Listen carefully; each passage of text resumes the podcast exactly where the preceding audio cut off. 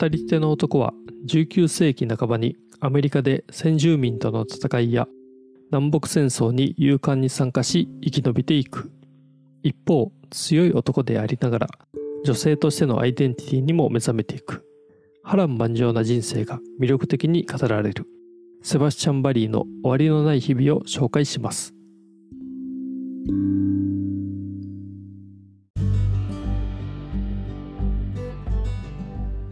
どうも皆さんこんにちは。文学ラジオ空飛び猫たちです。この番組はいろんな人に読んでもらいたい、いろんな人と語りたい文学作品を紹介しようコンセプトに、文学と猫が好きな二人がゆるーくトークするポッドキャストです。お相手は私大地と三重の二人でお送りします。文学のプロではない二人ですが、お互いに好きな作品を時には熱く時には愉快にそれぞれの視点で紹介していく番組です。今回紹介するのはセバスチャン・バリーの終わりのない日々です。木原義彦さん役で白水社から2023年に出版された本です。はい。これまた一つ名作に出会ってしまったなと。そうですね。いう、うん、ね。とんでもないまた作品来たなと思ってます、うん、サムネイルにもなってると思うんで表紙ぜひ見ていただきたいんですけどだいぶこのなんか私も見た時あれ？これコーマック・マッカーシーの新刊かと思いました。もういかにも西部劇っていう、うん、ね、ね、なんかこのカウボーイハットをねかぶった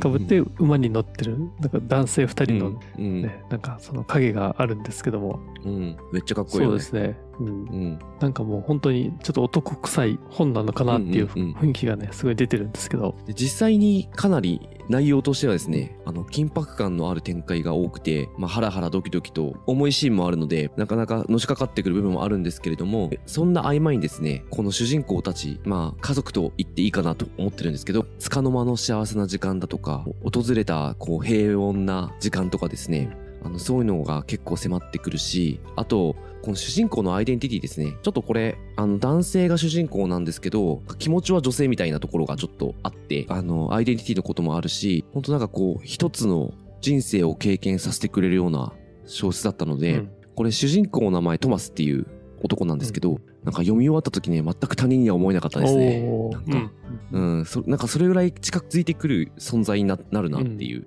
うん、この小説を通して。やっぱりこの、まあ、一人称で、あの、一人称というか、トマスの語りで、まあ、この小説が作られているんですけど、まあ、回想録みたいな、まあ、回想小説のようなものなんですけども、そのトマスの語りがすごい良くて、なんかもう、まあ、ストーリーとかもいいと思うんですけども、この本当にトマスのこの声を聞くっていう、なんかそこだけでもこの小説は本当すごいなと、あの、いいものがあるなと思いましたし、うん、そうですね。いや、僕本当大地さん言うみたいに、あの、このトマスの本当人生を追体験するような、もう本当感覚がありましたし、で、19世紀半ばで、えっ、ー、と、まあ、話の中で戦争があったり、なんかハードな内容もあるんですけども、なんかそういう小説ってちょっと暗い話になってくるんじゃないかなという印象は最初持ってたんですけども、まあ、これもトマスのその性格が出てるかもしれないんですけども、思った以上にもう僕の個人的なあの感覚では明るさがあったなと思いました。だからね、このトマスが結構明らかんとした性格なんで、なんかね、そういうのがすごく現れてるんじゃないかなって思いましたね。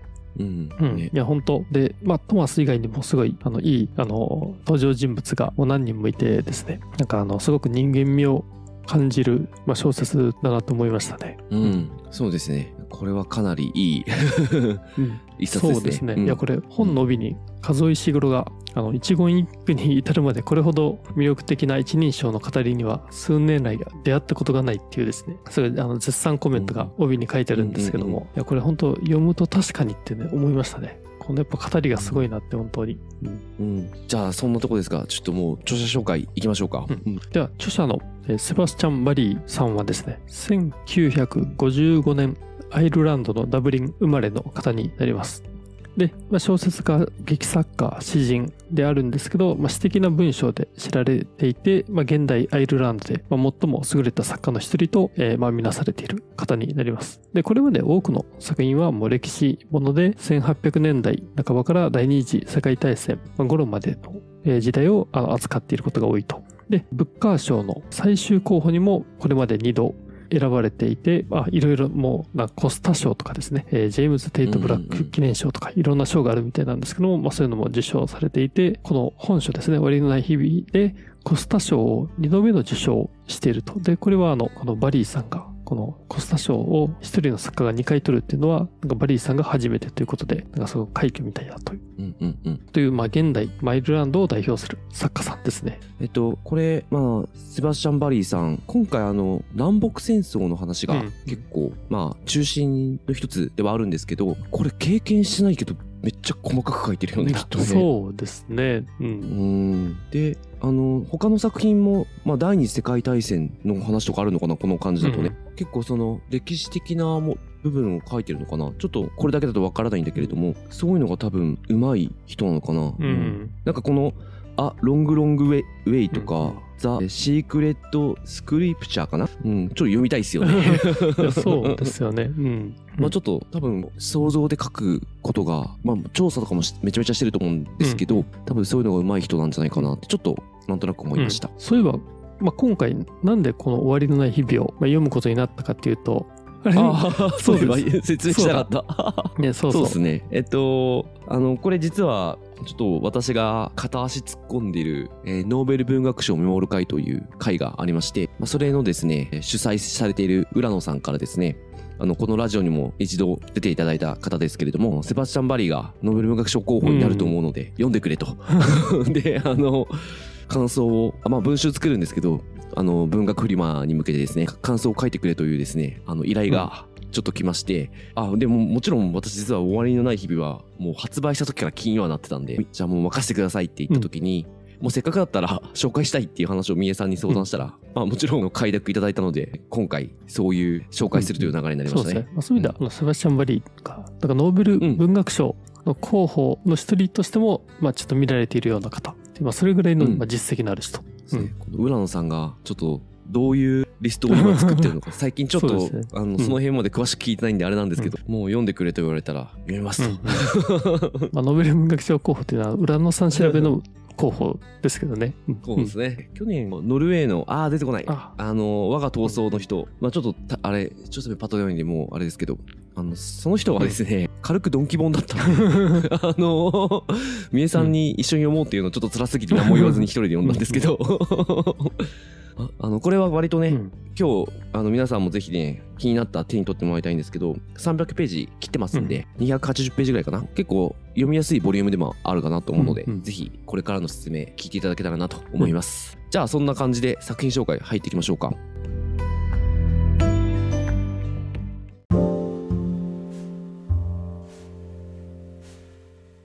じゃあいつも通りちょっとホームページから引用したあらすじをお伝えします。アイルランドの巨匠によるコスタ賞受賞作品。語り手は19世紀半ばの大飢饉に陥ったアイルランドで家族を失い命からがらアメリカ大陸に渡ってきたトマス・マクナルティ。頼るものもない広大な国でトマスを孤独から救ったのは同じ年頃の宿なしの少年ジョン・コールだった。美しい顔立ちに幼さの残る二人はミズリー州の鉱山町にある酒場で女装をして甲府たちのダンスの相手をする仕事を見つける。初めてドレスに身を包んだ時、トマスは生まれ変わったような不思議な解放感を覚える。やがて体つきが男っぽくなると、二人は食いっぱぐれのない軍隊に入り、先住民との戦いや南北戦争を共に戦っていく。西部劇を彷彿とさせる銃撃戦、先住民の少女と育む絆、ハラハラする脱走劇、胸に迫る埋葬場面などが勇敢な兵士でありながら、女としてのアイデンティティに目覚めたトマスによって生き生きと語られる。数石黒は一言一句に至るまで、これほど魅力的な一人称の語りには数年来出会ったことがないと、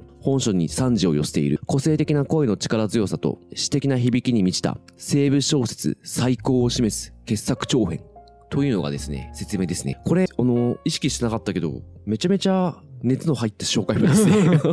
白水社のね。そうですね。うん。じゃあちょっとですね、南北戦争について軽く補足させてもらうと、まあアメリカで起きた19世紀半ばにあった、えー南部と東部の、あ、違う、南部と北部か、の争いなんですけれども、南北に割れてしまったかっていうのは、南部が奴隷制で、まあ、黒人とかなのかな？ちょっと私も今そこまで詳しいわけじゃないんですけど、あの、奴隷制を敷いていて、で、北部は、まあそれを解放したいっていう思いがあって、まあ意見が真っ二つに割れて戦争になったと。まあシビル王と呼ばれてますね。えっと、北部はですね、なんで奴隷制を解放したかったかというと、工業化が進んでいて、えっと、流動的な人材を欲しがってたんですよ。ざっくり言うと。で、えっ、と、奴隷制っていうのは、あの、人材を囲い込むことなので、ちょっとそれがですね、あの、うまくやりたいことと合わなくて、で、大義名分として奴隷を解放するっていうのは結構響きが良かったのかなまあ、リンカーンとか関わってくるんですけど、まあ、そういうわけでちょっと南北で分かれて戦争をしていた時ですね。うん。だからこのあたり、インディアンのこととか、先住民ですね。先住民のこととか、この南北戦争のことっていうのはですね、ちょっと頭に入ってないと話が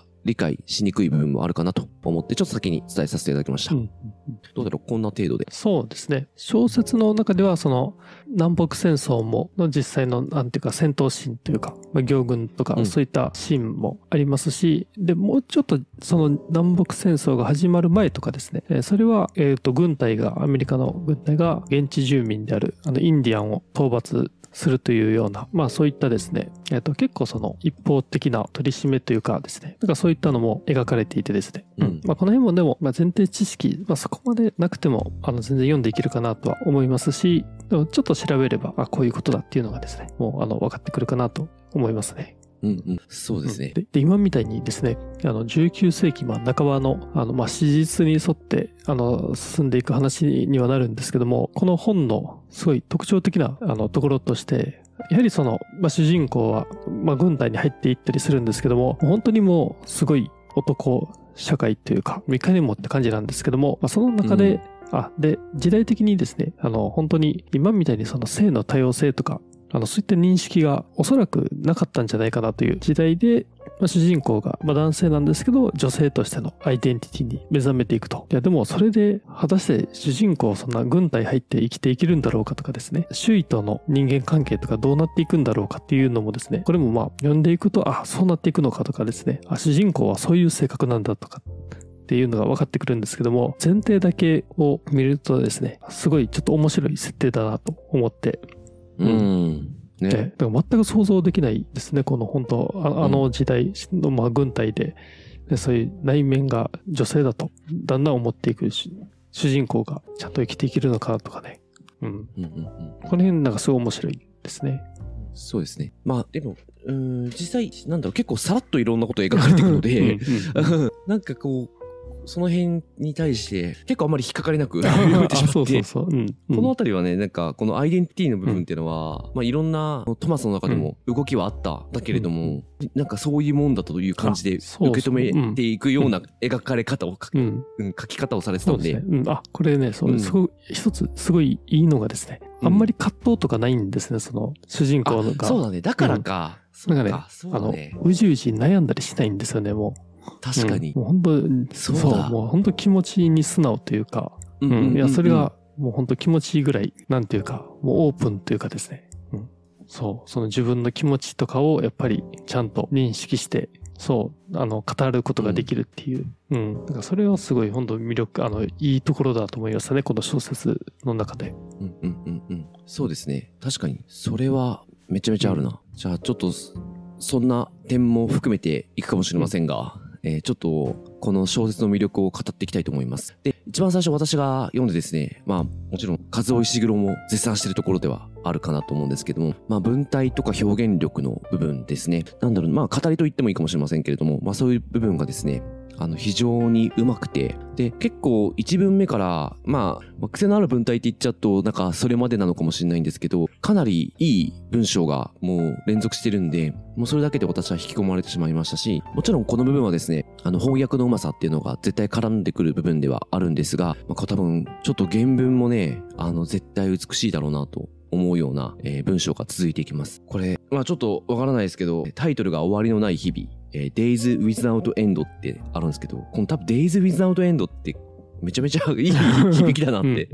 思ったんで、多分めちゃめちゃいい文章を書く。それを、まあ、あの翻訳されてるんだろうなと思ったので、ここはですね、めちゃめちゃいいなと思いました。で、あと、表現というか、なんだろうな、急にこう、人生観がこう、強く映し出されたような名文が結構出てくるんですよね。なんと言ったらいいのかなこう、なんか自然とか大きなものの中にある、やっぱり人間という存在みたいな、うんうん、なんかそういうのを感じるような文章、表現が多くて、めちゃめちゃ名文が多いなって思いましたね。うん、うん。で、ここであの、えっ、ー、とですね、割と最初の方、42ページかなに、タイトルにもなる終わりのない日々というフレーズ出てくるんですけれども、ここの持ってき方もめちゃめちゃ良くて、軍隊で、えなんていうんでしょうね、ちょっとバカ騒ぎをしてる時の話で、で、まあそういう陽気にみんなで、あの、飲み食いして騒いでる時に、まあ私たちはその時、時間に終わりがあるとは考えてなかった。時間は永遠に続く。すべてはこの瞬間で止まり、ずっとそのままなんだって感じてた。自分で言っててもそれがどういう意味なのかよくわからない。時間に終わりがあるなんてちっとも考えたことのない。終わりのない歳月を思い出してみてほしい。私は今、テネシー州でこの文章を綴りながら実際そうしている。自分の人生の終わりのない日々について考えている。で、時間についての感じ方は今は昔と違う。私たちはその夜何も考えずにどんな話をしたのか、どれだけ熱を入れてバカ話をしたのか、酔っ払って何を叫んだのか、そんなくだらないことをして何が面白かったのか、私は今そんなことを考えているっていう文章があってタイトルのフレーズが出てくるんですけど、めちゃめちゃかっこいいなと思って。ここの文章はなんかやっぱりすごい引き込まれたし、あの、この終わりのない日々っていう意味、この時はまだ正直ちょっとわかる程度だったんですけど、これ読み終えてちょっと時間が経つとですね、だいぶ迫ってくるんですよね。うん。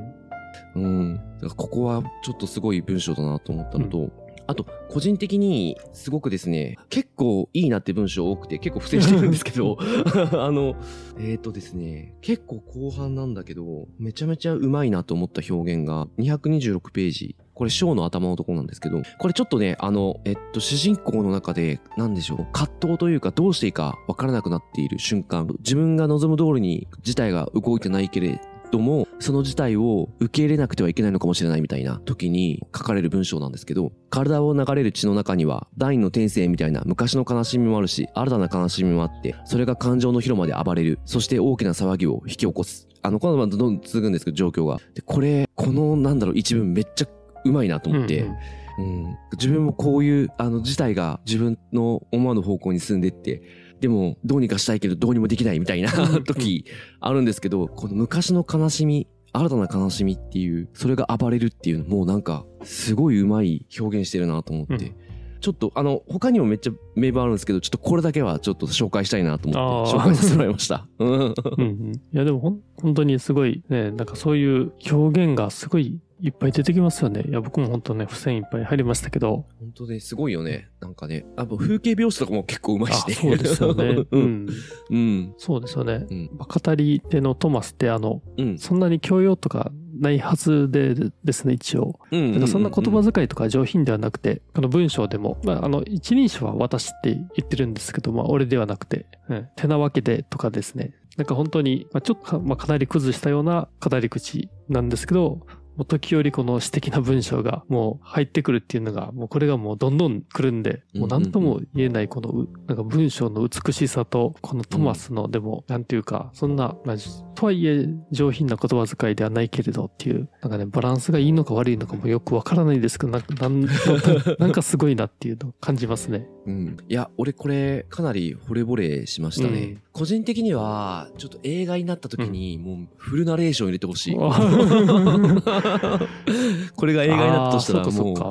フルナレーション入れてほしい、ね、結構詩的なところは。うん、めっちゃかっけえなと思って。ねで詩的だし、本当哲学的だとで思いますし。うん。うん、うん。いや、この本当そうだ、ね、トマスの言ってることを聞くだけで本当にもうすごい、それだけでも本当この小説は楽しめると思うんで。うん。うんうんうん。ですよね。で、次の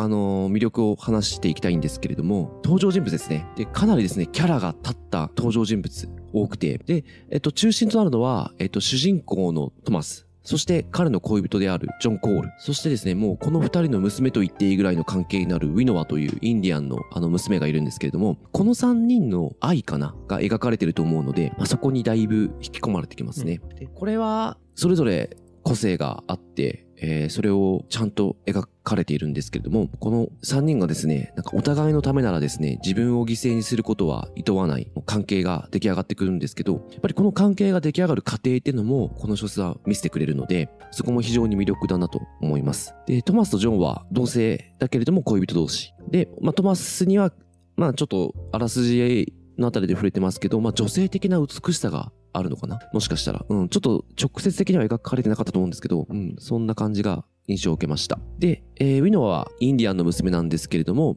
まあ二人と行動を共にしていくので、娘のような存在になっていく。で、この三人はもう一般的な家族とは言えないんですけれども、家族のような絆を育んでいく。えー、そんな三人ですね。うん、いや、でもこれも組み合わせを考えるとすごいですよね、もう。なんか男性同士のカップルで、で、まあ、娘というか、その引き取った、あの、少女ですけど、が、まあ、インディアンの、なんていうか、まあ、本当は敵対している相手の、うんうんうんまあ、娘を引き取って、で、その3人がすごい、もう本当に、もう強い絆ができていくっていう。いや、うんこれは、読んでる時はすごい違和感とか本当なくてですね。うんなんかその自然とそその状況を受け入れられたんですけども、こうやって改めて考えると、この組み合わせを、なんか成立できるっていうのはやっぱり、すやっぱりこの小説の面白さなのかなと本当思いましたね。うん。うんなんか普通ではないっていうかも。う。うん。もう、まあうんそうだね、でもやっぱりトマスとジョンにはウィノは必要だったんだろうね、やっぱり自分たちの娘とういう意味の、うんうん。存在は。なんかそれは読んでいて感じるし、あのまあジョンもトマスもね、うん。あのウィノがいないと生きていく意味がないみたいなぐらいの気持ちでいるし、ううん。んやっぱり時代的に考えたりとかしすると結構やっぱりいびつではあると思うんですけど、やっぱりトマスとジョンはきっとなんだろうね白人だからとか、うんうん。男だから女だからとかじゃなくてなんかその人のなんか本当の部分みたいのを見れるうんうん人たちなんだろうなってちょっと思いましたね、だから成り立ったんだろうな。そうですよね。うん。あ、これでも、うん。小説読んでいくと、まあその3人だけじゃなくてですね、結構他のあの人物も、うんうんうんうん。本当キャラが立っていて、うん。あの、最初にこのトマスとジョンの二人をちょっと手を差し伸べてくれるような人として、あの、ヌーンさんっていうですね、これはあの、炭鉱の、まあ、町での酒場の、まあ、オーナーというか、バーテンダーの人なんですけど、うんうんうんまあ、そのヌーンさんが、その、まあ、女装して、えーダンスをするっていう、なんかそういうショーですね、を、まあ、企画してて、で、そこでね、すごい、あの、もう、支援してくれたりして、まあ、それがね、いい、いい人だ。すごくね、まあ、後々もね、関係が続いていい人だったっていうのがね、だんだん分かってきたりとか、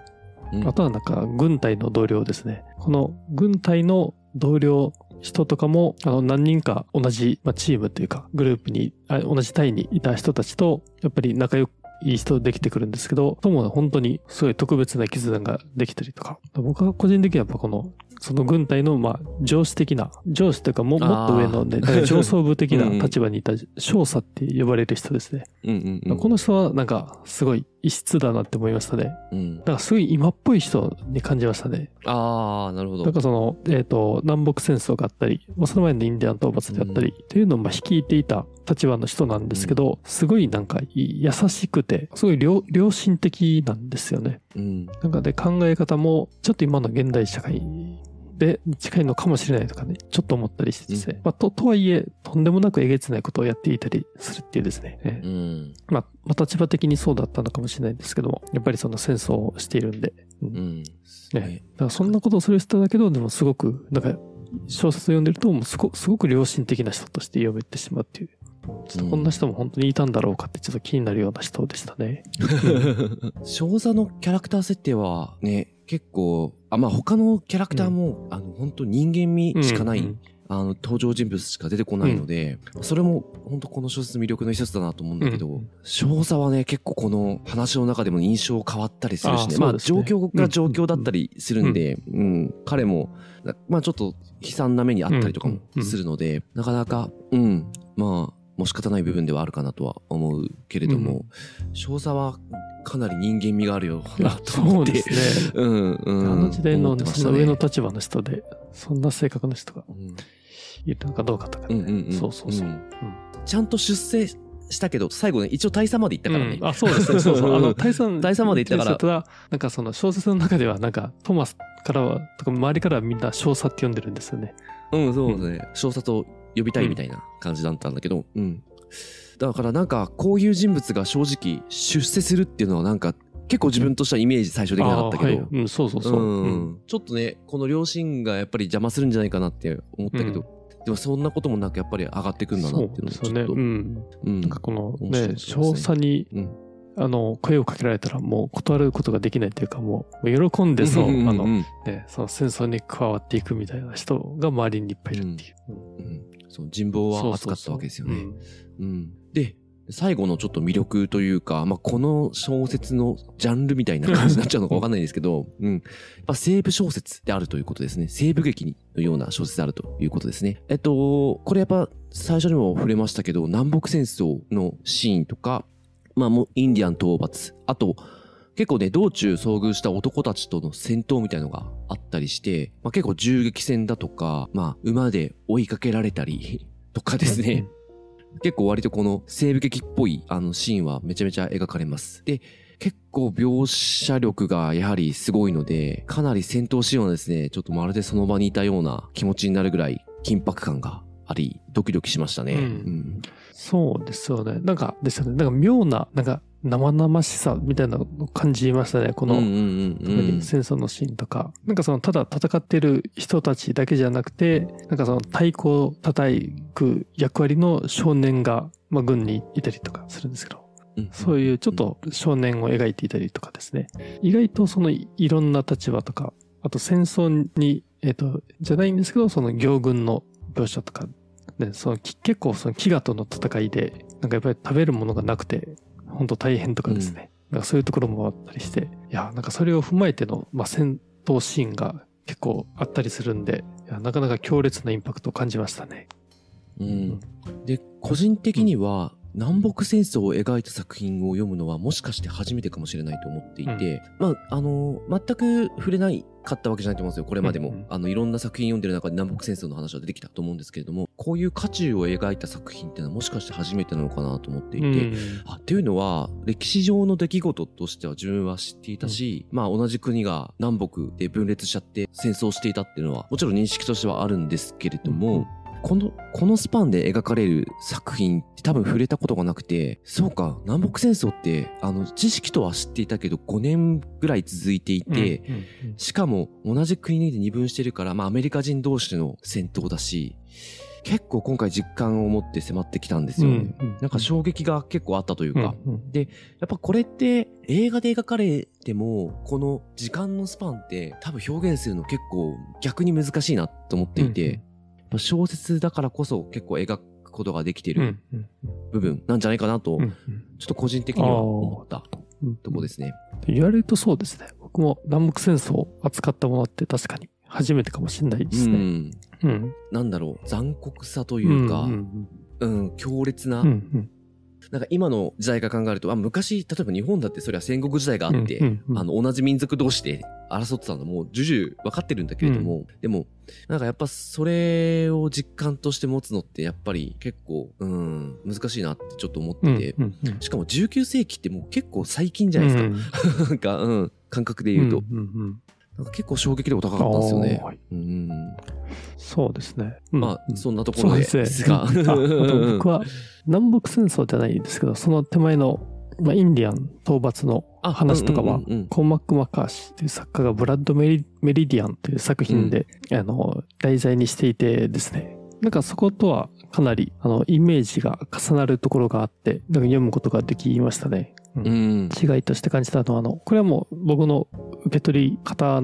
まあ、主観みたいなものが入ってると思うんですけど、コマック・マッカーシーの作品だと、軍隊側というか、あれか、インディアン討伐隊の方は、そんなにインディアンを恐れていないというか、それでお金儲けになるんで、もうどんどん、もう本当に、あの、攻めていこうっていう感じなんですけど、えっ、ー、と、まあ、今回の終わりのない日々は、やっぱ登場人物結構みんな人間味があるんで、やっぱ弱さとかも抱えていて、やっぱインディアンの中でも、うんうんうん、あの、アパッチ族は本当にやばいから、ちょっともう近寄ったら本当に殺されるって思ったりとかですね。で、怯えていたりとか、なんとか族は大丈夫だけど、なんとか、なんとか族となんとか族はもう絶対ダメだとかですね。結構そういう心理描写があったりして、その辺はちょっと面白いなと思いましたね。ああ、そうなんだ。確かにね。まあ逆にあの、マッカーシーのブラッド・メリディアンのあの舞台が特殊だったのかもしれないですけど、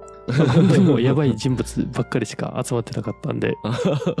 ブラッド・メリディアン、うん、私読んでないんで、うん、ちょっと気になるな。うん、じゃあ、そんなところで、ちょっとストーリー紹介入っていきたいと思います。えっと、割とですね、あらすじがこの小説の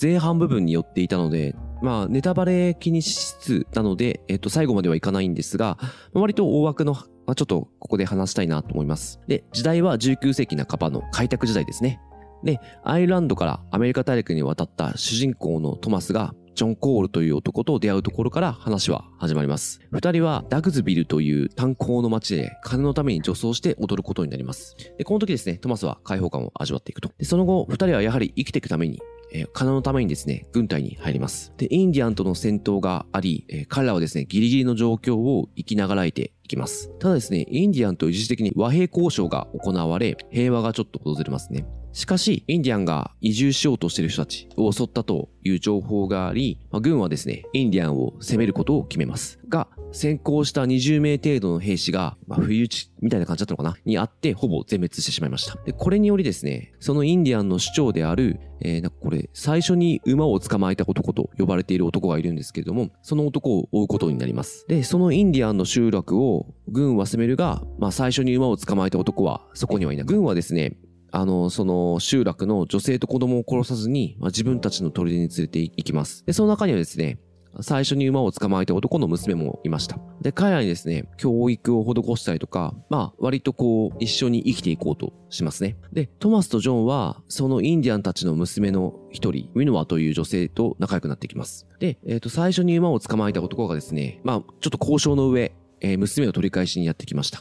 で、この軍の少佐はですね、返してやることを決めるんですが、この最初に馬を捕まえた男と娘が帰ってく時ですね、砦からあの帰ってく時ですね、恨みを持っていた兵士が、まあ、彼らの去り際発砲します。結果ですね、最初に馬を捕まえた男ではなく、その娘に着弾して死亡してしまいます。で、この最初に馬を捕まえた男は、まあ、そのまま去るんですけれども、遺恨が残るという形になりました。やがてトマスとジョンは軍から退役する時がやってきました。えー絆が生まれつつあった、えーウィノアを連れて、えー再びダグズビルへ、えーショーをやって3人で穏やかに暮らす日々が始まります。けれども、南北戦争のために、えー軍にまた招集されます。もう少佐からですね、手紙が来ますね。激しい戦争を生き残っていく二人なんですけれども、もうこの南北戦争のシーン結構続くんですが、まあ、この戦争をどうにか生き延びて、二人はウニャと再会します。けれども、もうちょっと仕事がない状態でして、えそんな俺ですね、一緒に南北戦争を戦った戦友が自分の農場を手伝ってほしいという連絡が来ます。まあ3人は農場に向かい、えー道中危険な目にも遭うんですが、まあ無事たどり着き、またこの農場で穏やかな日々を過ごせると思っていたんですが、この時ですね、また違う戦友がですね、ウィナーを連れて行くために現れます。あの、インディアンの最初に馬を捕まえた男が、まあこの時、まあ当時、少佐だった男が、今、大佐になってるんですけども、えー大佐になった男の娘を連れ去っており、えーウィノアと交換してほしいという話をしているということです。で、ウィノアはこの交換に応じようとしていきます。で、ウィノアを救うために、トマスは行動するのだが、てんてんてんてんってこれぐらいにしとこうかなと思いますね。うんうんもう、これがざっくり200ページぐらいかな。もう3あー分のそうですね2ぐらいが、そのくらいですねうんうんぐらいの話ですね。うかなり、まあ、もう、南北戦争のところとか結構さらっと言ったんですけど、このあたり結構厚めに描かれますね。うんうんあでもこの後のね、本当最後の展開がすごいうん。良くて、うん。ネタバレのあれで言えないんですけど、もう、んうんもう最後の3分の2以降は本当になんか一気読みになっていくぐらいの、もう展開になるかなとね、うん思いますね。うん俺は夢中で読んじゃいましたね。いやいや、僕もそうです。もういや最後めちゃめちゃ面白かったですね。面白かった。うん。もう、このトマスのね、ううん。どうしたらいいんだろう、みたいな。ね。で、そう。で、まあね、ウィノナは、人質みたいな感じで向こうに行っちゃううん。し、で、相棒のね、その、ジョン・コールもちょっと怪我をしてしまって、うんうんうんね、ちょっと治療中で、ちょっと一緒に行くことはできないから、この3人がちょっと離れ離れに、ね、なるんですけど、まあどうなるのかっていうところですうんね。そうですね。うん。そんなとこで印象に残ったところを話していきましょうか。うん。うん。あ、僕はでも、あれですね。ちょっとまず、ちょっと本当にもう序盤なんですけど、うんうんまあこのトマスがアイルランドからのまあ移民で、で、1950年代にアイルランドでジャガイモ基金っていうのがあってですね。で、それはもうアイルランドで逆に言うとジャガイモ以外のものをですね、っていうのをもうどんどん輸出していて、もう食べるものがジャガイモしかないと。ただそのうんうんうんジャガイモ、そのジャガイモが、あの、ちょっともう不作で取れなくなってしまって、本当にもう、すごいもう、国全体がもう飢餓になって、で、それでトマスのあの妹とかね、お母さんもかな、うん。その飢餓で亡くなってしまって、で、本当にもう命からがら、あの、アメリカに行く船になんとか乗ってやってきたっていうね、ちょっと最初の話があって、ね、ちょっとこれを読んで、あのジャガイモ基金ってなんだって思うところですけど、あの、以前にあの、聖なる証を読んで、まあ、それも本当はアイルランドの19世紀後半の話で、で、ね、本当にジャガイモ基金が、あで、まあ、その後に起きた、あの、出来事の話なんですけども、でなんかね、そこのちょっとつながりを感じて、うんだからその作品と作品がちょっとつながった感覚があって、うんから個人的にはちょっと嬉しかったですね。このぼ冒頭の最初の方なんですけど。そうですね。なんか、あの、さらっとね、じゃがいも基金の話できて、あ、これはって思いましたよね。そうそうそううん 我々は聖なる証でうんしっかり勉強してきたぞっていう。そうそうそうそう。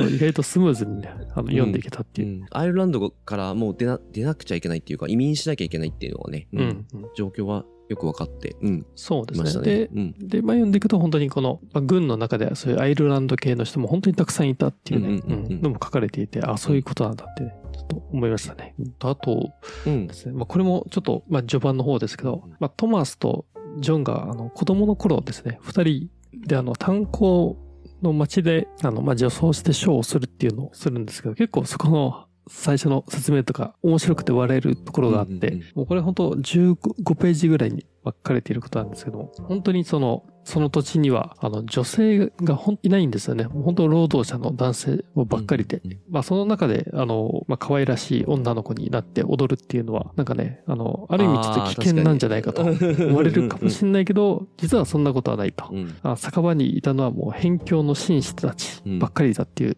ですね。という、実はすごいやってることから考えると、あの、結構、あの、女の子になって踊るって危険なんじゃないかって思わせつつ、あの、意外とすごい温かい、そういう温かさみたいなものが、あの、あって、すごいもう、ね、なんか労働者たちもなんかその時だけは紳士になるみたいなんですね、話がね、語られていたんですが、結構面白かったですね。そういうところとか。これね、あの、自分ちょっと付箋しなかったから、今15ページ開いて思ったけど、あ、ここ結構、あの、良かったなって思ったのが、これ名前がね、あの、ジョンはジョアンナって名前を名乗っていて、うん。えーえートマスは、ね、トマシーナっていう名前を 名乗ってるあたりとかちょっと面白かったなってうん。思ったのを、ちょっとこの今ページ開いて思い出しました。で、私、ちょっとこれ文体で言えばよかったとこなんですけど、100ページぐらい読んでから、あれ？これ鍵括弧ねえんだって気づいて、ああ、そうですね。うん。うん。セリフが字の文と同じような感じでね、差し込まれたりしてるんですけど、うんうんそれは結構ね、自然すぎて気づかなかったっていうか、ああ、まあそうれかもしれないですね。うん、思ったとこもありますね。うんうん。確かに。あうんと結構あの、まあ、開業も少なめだと思うんですね。うんうんうんあの、結構なんか、びっしり、あの、文章があるんですけど、まあ、意外と、だからそれでも読みやすいですね。その、鍵括弧もなくても、セリフも、うんやっぱ語り、やっぱ喋り言葉なので、なんか喋り言葉なんで意外と、そう、違和感なく読んできましたね。えっと、まあ、やはりこの、まあ、主人公トマスが、あの、まあ、女性としてのアイデンティティ、えっていうのを、まあ、まあ、持ち始めていくんですけども、で、それはもう結構最初の方というか、もう、まあ読んでるともう結構自然に、まあ、トマスは、なんかその自分のその女性的な感覚というか、なんかそういったのはもう書いていて、急に、えっ、と、まあ、カミングアウトするみたいな、なんかそそんな大きなカミングアウトみたいなものっていうのはないんですけども、結構終盤の方に、だから自分が男というより女のような気がしていたっていう、まあ、はっきりとその自分は女のような、女のような気がしていたって書く文章があってですね、この時ちょっと、あの、読んでいて、あそれまで読んでいたら、あトマスってそういう、あの、そういったアイデンティティ持ってるんだっていうのは、ももちろんあの分かってはいたんですけども、なんかこうやってトマスがあの自分の口でそれを語る、語ったっていうのを読んだ時に、なんかちょっとこっちも気持ちがちょっと楽になったところがあって、なんか最初の大地さんが言っていたあの、あれですね。なんかトマスが他人には思えないって言ってたのがうんうんうんうんね、なんかそこは分かるなって思ったのは僕そういうところで結構、なんかそのトマスがまあ気持ちですね。なんか自分は女のような気がしていたって打ち明けるところとか、なんかそれはもうもう読んでいたら分かってるところなんですが、それを打ち明けて、で、なんかその、まあこういうのがきっかけでそう思ったとかですね。だからそういうのを書いていて、なんかそういうところは、なんか妙に印象に残りましたね。ここは俺もちょっと付箋貼ってありますね。うん。うん。なんかすごく、うん、まあ自然に受け入れてることを書かれてるから、結構いい,、うんいい文章だなと思ったし。で、あと、えっと、これもちょっと驚いたところとしては、うんあの、トマスとコールが、あ、ジョンか、ジョン・コールがうんうん結婚するんですけども、ああ、うんうん。結そう婚っていうかまあ、教会で。まあそう教会でうんうんそう。まあ、これも、なんでしょう。まあ、どこまで、そのオフィシャルなものなのかとかっていうのは、まあ、そういうオフィシャルなものっていうのが、なんか、あったのかどうなのかとかってわかんないですけども、あ、そういう結婚も可能なんだって、ちょっと思って、うんそれはちょっと一個驚きですね。1866年なんですけども、うんまあ、これもあの、うんあれかな、知り合いの神父さん、あ、牧師か。知り合いの牧師が、まあ、立ち会って、まあうん、教会で結婚するという。うん。うんこれね、あの、トマシーナの名前をここで使いますね。そう うんそうですね。うん。とりあえず記録としてはもしかしたら残っているのかもしれないですね。あううんん、このこの日、ここで、この二人が結婚したというね。うんちょっと面白かったですね、確かに。と個人的には私、あの、ちょっと登場人物の、あの、マックス・ウィーニーさんっていう、トマスとジョンが、まあ、女装して、こう、ショーをやってた時の、なんか下宿先の、なんだ、大家みたいな、はい、結構年齢がもう上でね、いるんだけど、うん、まあ、ウィノワをこの人に預けて、彼らは戦争に行くんだけど、このマックス・ウィーニーさんがめっちゃいい人だなっていうのがね、超印象に残ってる。要所要所ね、こう助けてくれたりするし、結構キーにもなってる人だなと思ってて。うん。うん、まあもちろん、もういいお年だったので、あの、うん、作中で途中であれ、あの、お亡くなりにはなるんだけれども、マックス・ウィーニーさんは結構出てくるシーンは、うん、好きなとこ結構多いな。家庭教師で、うん、あ、そうだね。もう、そう引き受けてくれるしね。引き受けて、なんかすごい、で、詩人でもあるんですね。なんか、なぜかやたら教養があるっていう。うんうんうん、その辺とか面白かったですね。うん、そうだよね。だからこの農場に行く時かな、うん、マックス・ウィニーさんとちょっと別れるシーンがあるんだけど、このね、マックス・ウィニーさんは多分100歳くらいだが、人と別れるのはその年になってもまだ辛いようだってさらっと言って入ってくる感じで、で、うん、うん、ウィノは私たちの心から決して離れることがなかったか、それと同じように彼女はマックス・ウィーニーさんの心にも深く根を張っていたところとかもあって、まあこれはちょっとどっちかというとウィ,、ウィノアのこの魅力を伝えてる分ではあるんだけど、でもなんかやっぱここでやっぱ100歳になっても人と別れるのは辛いっていうのはね、なんかこう、迫ってきたなとかあって。まあ、要所要所、本当マックス・ウィニーさんの言動は結構動かされるものがありましたね。うん。うん。うん。あ、でですね。まあ、最後、その、まあ、この本のタイトルの終わりのない日々なんですけども、まあ、ちょっとさっきも大地さんから話ありましたけど、最初にこの本を読む前、終わりのない日々は結構なんかそういう戦いの話なのかなと、あね、もう勝手な イメージで、まあ、ひたすら本当にね、もう戦いが続いていくような、まあ、そんな過酷な世界を描いてるのかなと思いきやですね、うん、やっぱり読み終わると案外そうではなかったなと、すごく、うんうんうん、なんていうか、ちょっとあの希望感じるところがあってですね、この主人公トマスの状況を考えると、本当にもう、まあ、ずっとその、まあ、飢餓と、うん、まあ、飢餓の中ですね、アイルランドでもそうだし、で、アメリカで来ても、まあ、軍隊に入ったり、まあ、なんとかショーで食べていけたりはしたんですけど、基本的にやっぱりもう食べるものをどうしようかっていう、まあ、どうやって生きていこうかっていう、まあ、その中で、えっ、ー、と、まあ、ジョンっていうパートナーと、が出会ったり、ね、なんか娘、ウィノナっていうで、もう娘ができたり、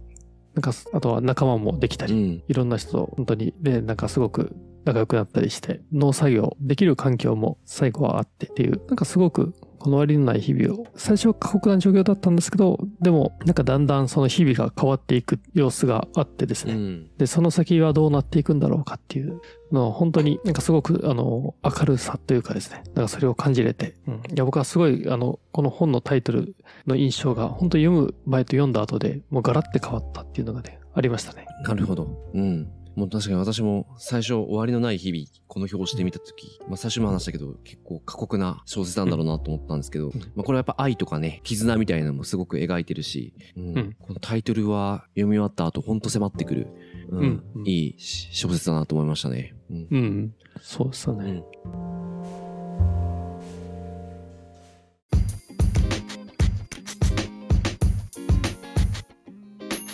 じゃあ最後感想とどんな人に読んでもらいたいかお話しして終わりたいと思います。で、今回ですね、やっぱり戦争を描いているので強烈なシーンが連続する部分っていうのはあったんですけれども、なんかその中で、まあ生きていくこととは一体どういうことなんだろうかっていうことを解いてくる作品でもあったなと思ってます。終わりのない日々という作品タイトルは、本当読み終わった後にですね、ゆっくりと心に染み込んでくるんだろうなと今思ってます。え読み終わって2日目ぐらいかな？なんで、まだ全然これから多分じわじわ効いてくるような気がしているんですけれども、で、多分自分もですね、この作品でいうところの終わりのない日々っていうのは経験してると思うし、なんかトマスと同じようにですね、まあすでにもう振り返ってる部分あると思うんですけれども、そんな日々をですね、トマスと同じようにですね、その日々を振り返る時が来るんだろうなと思ってます。結構重い内容もあったんですけれども、もう文体と文章のおかげでめっちゃ読みやすかったので、まあ、ぜひ今日のエピソードを聞いてですね、気になった人はですね、手に取って読んでみてもらいたいなと思います。いや、そうですよね。僕も本当に設定とかからして、ちょっとハードな、ハードで暗そうな話かなと思っていたんですけども、そんなことはなかったなと。で、確かにトマスの人生は、あの、本当にハードだったし、まあ、トマスがもう見てきたその戦争とかですね、そういうのも、まあ、飢餓とかも本当にすごくね、もう過酷なものだったんですけども、あの、トマスの人生が進んでいくと、そこにはもう仲間もできて、あの、愛もあって、で、希望も生まれてっていう、すごくあの、やっぱりあの、明るさっていうのを本当にあの、感じました。で、やはり、ま、この作品は、このトマスの語りが、ま、魅力的で、ま、その声を本当に聞くだけでもすごく、ま、感じるものがあると思いますし、まあ、このトマスの人生が結構波乱万丈なんで、まあ、それが本当に読んでる人の心にも染み込んでくるんじゃないかなと思っています。で、そこにはやはりもう本当対過酷さもあるんですけど、温かさとか明るさとか、だんだんそういったのが出てくるので、だからそれを読むっていうのは本当にもうなかなか得難い経験になるんじゃないかなと思っています。うん、そうですね。うん、じゃあ、次回告知で終わりたいと思います。次回はですね、ビル・ジャーマンのアンダー・ゼア・サムをご紹介します。ゲストにですね、翻訳された久保田優子さんをお迎えしますので、ぜひお楽しみに。え番組の最後になりますが、メルマガ会員を募集しております。えこちらですね、カットした音源をですね、届けている、えちょっと無料版のメルマガと、あと我々のことをちょっとサポートしたいって方のために、え設定している有料版ございます。概要欄に書いてありますので、えー、ぜひご確認の上、もし気になる方がいたら登録してみてください。番組の感想やリクエスト、またこのラジオを聞いて紹介された本を読みました、読み返しましたなどございましたら、ハッシュタグ空飛び猫たちをつけて教えていただけると大変嬉しいです。えー、Twitter やインスタの投稿などでお待ちしております。そういえばもう Twitter じゃないんですよね、ここ。あ、そうか、もう X だ。まあ、いっか。まあ、いっか。うん。お便りフォームも番組情報欄載せておりますので、えー、ぜひそちらご活用いただいて我々にいろんなメッセージいただければなと思います。この番組気に入っていただけましたら積極的に拡散共有してあげると助かります。そしてぜひ、えー、今お聞きになっているポッドキャストのお気に入りフォロー登録お願いいたします。ではまた来週。ありがとうございました。